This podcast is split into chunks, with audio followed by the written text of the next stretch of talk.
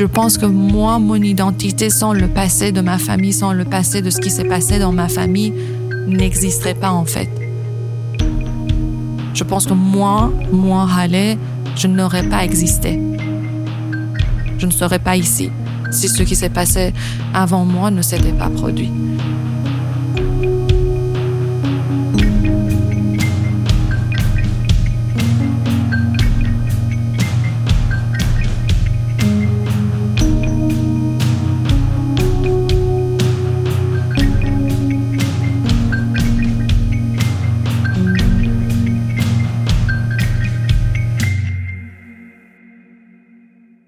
Dans cet épisode, il ne sera plus question de souvenirs troués et d'oubli, mais d'une mémoire familiale et filiale qui se fait chair, se recompose. Partons ensemble à la rencontre d'une vie qui avance, qui tâtonne, qui fait des détours et se questionne. Une vie déterminée par un certain passé, par des souvenirs et des projections, mais pas uniquement. Holly a 34 ans. Elle a grandi dans une petite ville du nord de l'Iran baignée d'une lumière douce plongeant sur les montagnes. Elle vit maintenant en Belgique depuis 13 ans. Attention, cet épisode comporte une scène de violence susceptible de heurter votre sensibilité. Vous écoutez le deuxième épisode de Mémoire, un podcast de récits de vie qui aborde la vaste question de la mémoire, par Céline Gransart et Juliette Mogenet.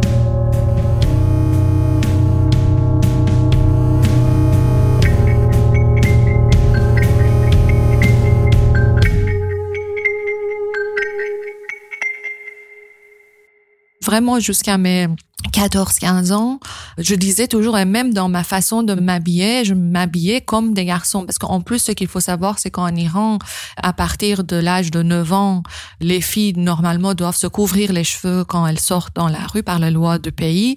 Déjà, il y a une différence vestimentaire qui vient de se créer. Donc euh, moi déjà je ne mettais pas le voile, je mettais une casquette. J'avais des pantalons genre baggy avec des Timberland, des t-shirts super larges. J'étais là vraiment yo-yo, vraiment. Donc, je m'habillais vraiment jusqu'à mes 14 ans. Euh, je m'habillais vraiment comme ça. Je me sentais un garçon. Je disais que je suis le fils de mon papa. Donc, je m'identifiais vraiment en plus avec mon style vestimentaire. Je suis le fils de Monsieur Chinikal. Vraiment, c'était, c'était vraiment ça.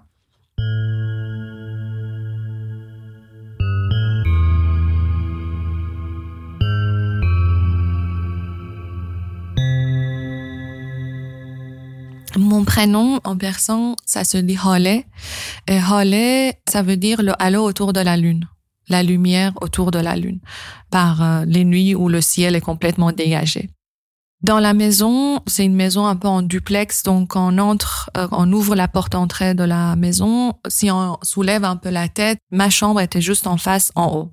Et mes parents me disaient toujours que ils ont choisi ce prénom pour moi parce que j'ai apporté de la lumière dans leur vie je suis devenue la lumière de leur vie et que mon papa surtout à chaque fois il me disait qu'à chaque fois qu'il entrait à la maison la première chose qu'il checkait c'était si la lumière de ma chambre était allumée. Et que quand j'ai quitté l'Iran une fois juste il m'a dit cette phrase mais voilà ça m'a suffi. Il m'a dit que la lumière est partie de la maison quand t'es parti c'est beau mais c'est lourd à porter je suis persuadée qu'il me l'a dit pour me dire encore une fois que j'étais la lumière de sa vie, parce que quand je lui disais à mon époque où je voulais être son fils, euh, je disais je suis ton fils, il me disait tu n'es pas mon fils, tu es ma fille, tu es la lumière de ma vie. Et moi je, je veux que tu sois ma fille, tu es ma fille.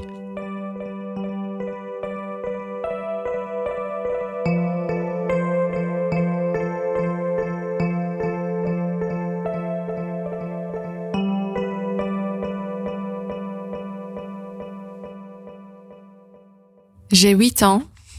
Je suis déjà extrêmement curieuse à la recherche des questions, des réponses, à trouver des questions euh, pour donner des réponses.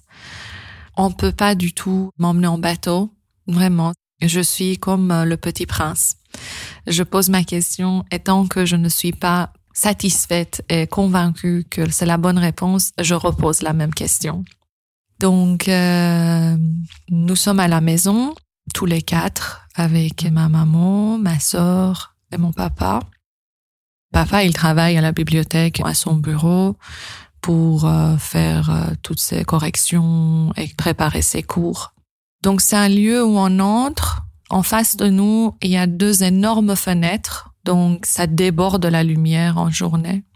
C'est un lieu magique c'est le refuge de tout le monde. Tout le monde va à la bibliothèque pour se sentir bien. C'est rempli d'étagères avec des livres. Des livres anciens, des livres nouveaux, des recueils, des journaux, des albums de timbres. C'est mon passe-temps préféré d'aller ouvrir les livres, d'essayer de lire parce que j'ai genre 8 ans, je lis, mais il y a plein de phrases compliquées que je ne comprends pas, mais quand même.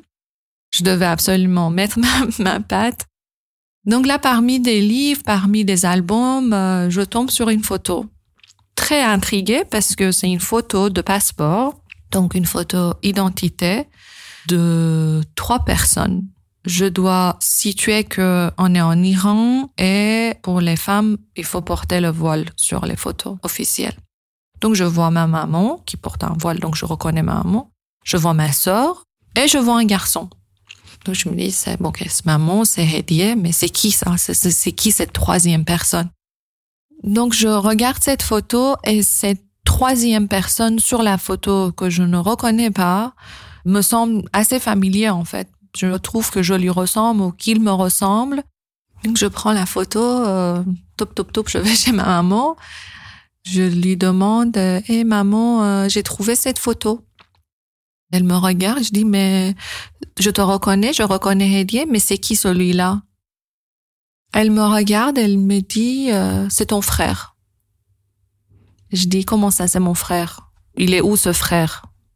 Elle dit, il est plus là. Je dis, il est où?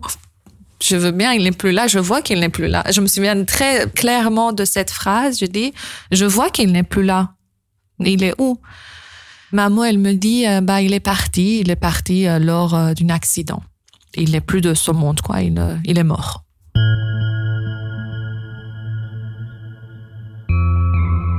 Je commence à être curieuse en disant, mais comment, quel accident et comment ça se fait? elle me dit, écoute, je te dirai, je te raconterai plus tard. Maintenant, tu sais, je te raconterai plus tard. Donc, je me rappelle que j'ai l'impression que ce moment-là est une libération pour ma maman. Parce que du coup, ça devient très clair comme le jour pour moi ou des moments où ma maman me regarde, me caresse les cheveux, me caresse les jambes, me caresse les mains et elle a des larmes aux yeux.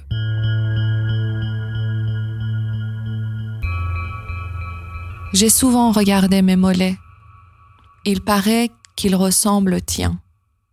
Et mes lèvres aussi et la couleur de mes yeux, leur forme aussi.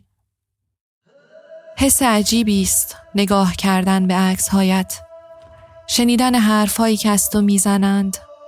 خواندن آنچه از تو نوشتند به تو نوشتند. زندگیم را. تلاش می کنم زندگی را تصور کنم. Je pense toujours être ta moitié, peut-être une partie de toi. Porter une partie de toi? Je ne sais guère. J'ai toujours imaginé une vie qui ne remplace pas. Puis je me dis, si mes beaux yeux bruns, la forme de mes mains, le timbre de ma voix font penser à toi, alors ma mission est accomplie. Remplacer un frère qui est parti trop tôt. Donc, euh, aujourd'hui, moi, je suis incapable de dire comment ma vie aurait été si Ahmed n'aurait pas existé. Je l'ai jamais connu en personne, physiquement, je j'ai jamais connu cette personne. Mais je sais que j'ai eu un frère. J'ai toujours l'impression de porter une partie de ce frère en moi que ça soit physiquement, que ça soit avec ma voix, que ça soit avec mes mimiques, que ça soit avec euh, le timbre de ma voix, que ça soit avec mes gestes, enfin, je ne sais pas. Et encore, donc je sais que j'ai vraiment l'impression de porter toujours une partie de cette personne, de ce frère en moi. Et je suis incapable de m'identifier sans cette partie de mon identité, de dire que euh, j'allais être une autre Haleh si euh, n'était pas là.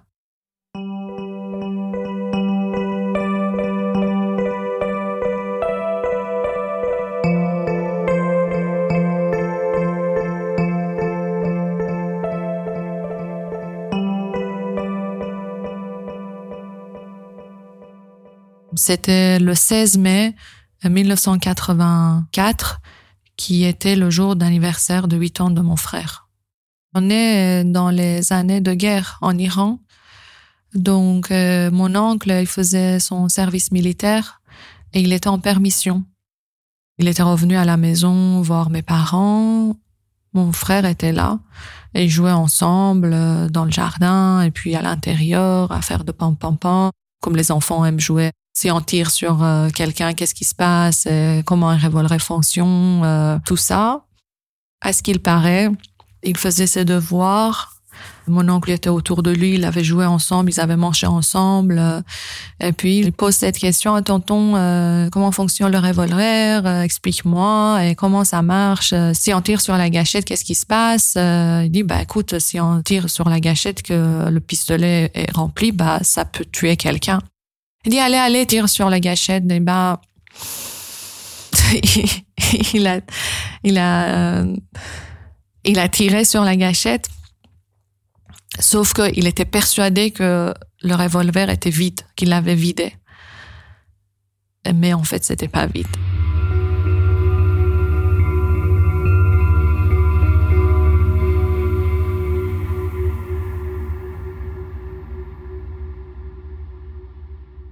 Ma maman est quelqu'un qui a un sixième sens extrêmement surdéveloppé.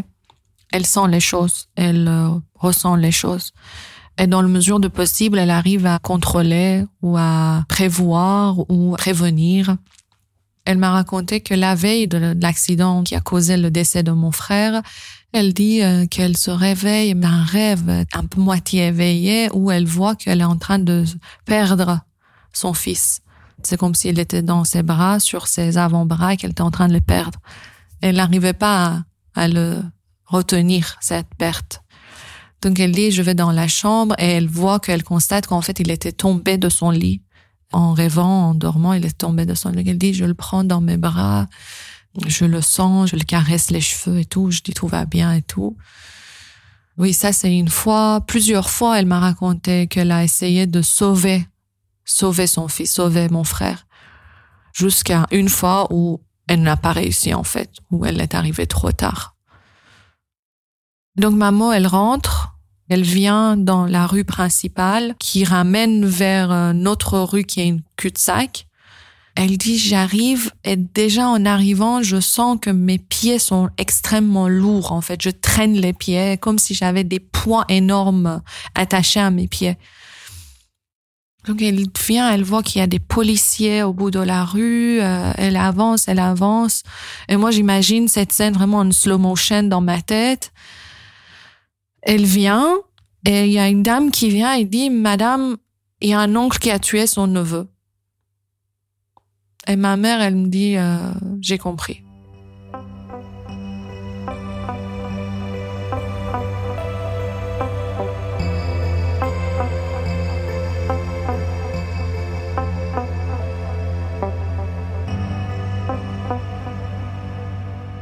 Donc en Iran, euh, pour ce genre d'accident, c'est la peine de mort qui été considérée. Et donc mes parents ont dit que c'est hors de question et qu'ils allaient pardonner. C'était clair comme le jour pour eux.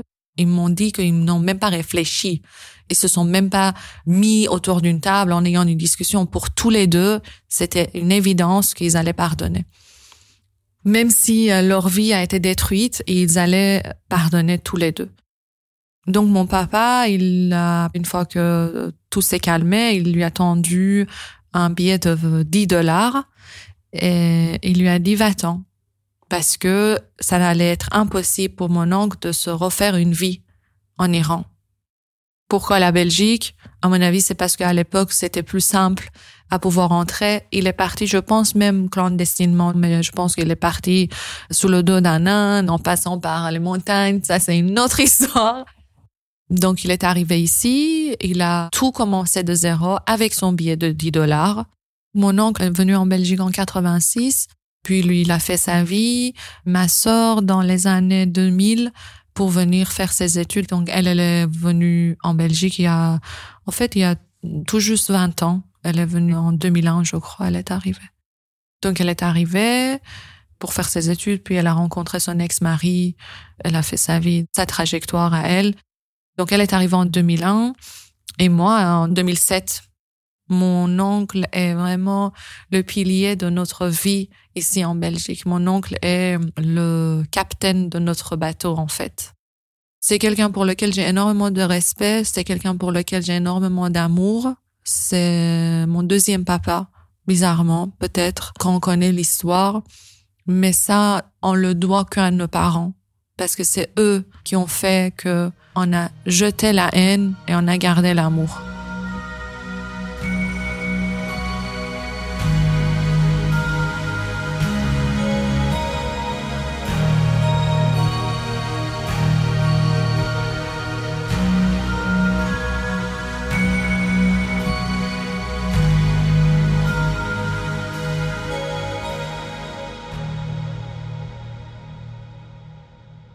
Aujourd'hui, j'ai 34 ans.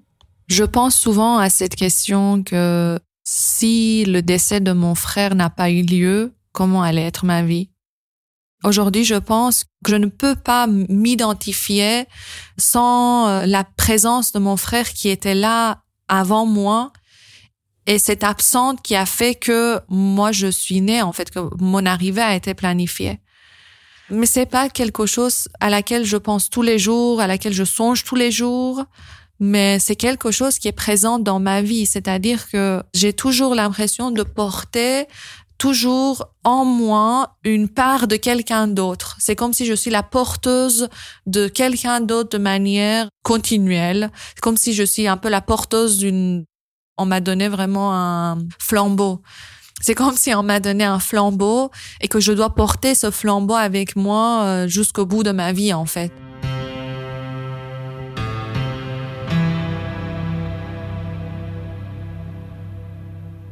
J'ai énormément d'amour envers ma nièce et mon neveu. J'ai eu énormément de peur quand les enfants sont nés. Quand je prenais ma nièce dans mes bras, j'avais que 20 ans quand elle est née en 2006. Quand je la prenais dans mes bras, j'avais une peur bleue. Je me disais, oh mon Dieu, si l'histoire se répète, si euh, moi je refais la même erreur, a encore une euh, drame qui va arriver dans, et je le pense toujours aujourd'hui. C'est difficile de vivre avec des peurs incessantes, en fait. C'est difficile, c'est dur, c'est épuisant vraiment de vivre avec l'inquiétude tous les jours, tous les jours, H24. Parce que moi, je vis avec des inquiétudes, même si, euh, même si je suis, vous me voyez en train de danser quelque part sur les en prenant mon verre whisky coca en main et en chantant sur, euh, sur la chanson, dans ma tête, il y a toujours une inquiétude. Est-ce que je dois dire que je suis condamnée à ça? Non, je le vois pas en tant qu'une condamnation. Je le vois en tant que c'est comme ça, c'est ma vie et I have to deal with it. Je dois faire avec quoi. Et je fais avec.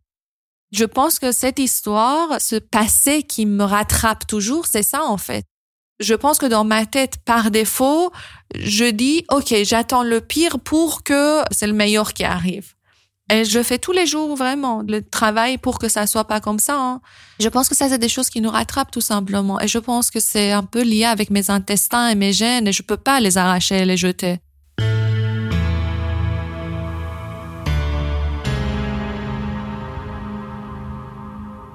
Mon oncle, il n'a plus de vie, en fait, depuis cet accident. Mon oncle, il se noie dans son travail.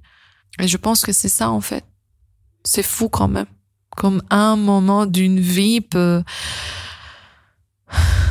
un moment d'une vie peut exploser le restant de la vie d'une personne donc je pense qu'une des échappatoires pour euh, oublier ou pour pouvoir vivre avec le chagrin, c'est remplir sa vie un maximum, faire des choses, ne pas se laisser le temps de répit pour pouvoir réfléchir à ce qui nous vient nous peser ou ce qui nous rend euh, ou en détresse.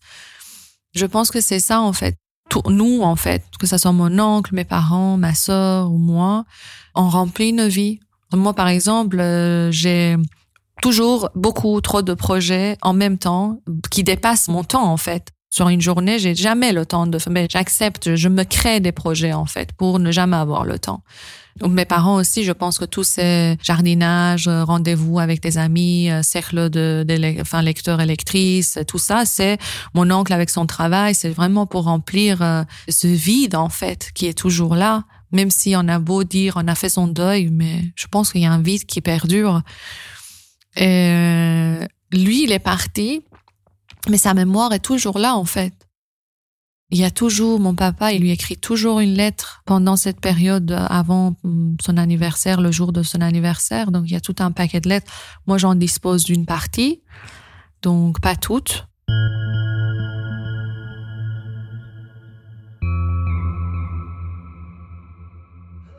Goleman, Pesaram.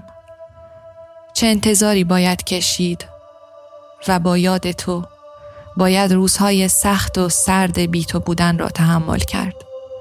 حامد لحظه ای نیست که تو در آن نباشی. مفلوغ مون فیس کم سی دیفیسیل دو ویور دان دوره سی جورنه دور و فروید سان تو ایلی ها پا ام je ne pense pas à toi.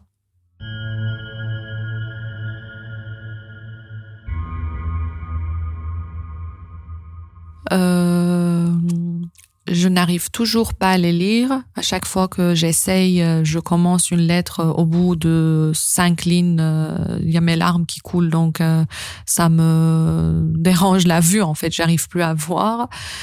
Donc, ma maman, elle aussi, elle me dit que à chaque fois qu'elle veut avoir une réponse, à chaque fois qu'elle cherche quelque chose, elle ferme ses yeux, elle demande à mon frère de l'aider, et à chaque fois, elle trouve la réponse. Donc il est toujours là, même s'il n'est pas là. Sa mémoire est là. Et moi, je suis là.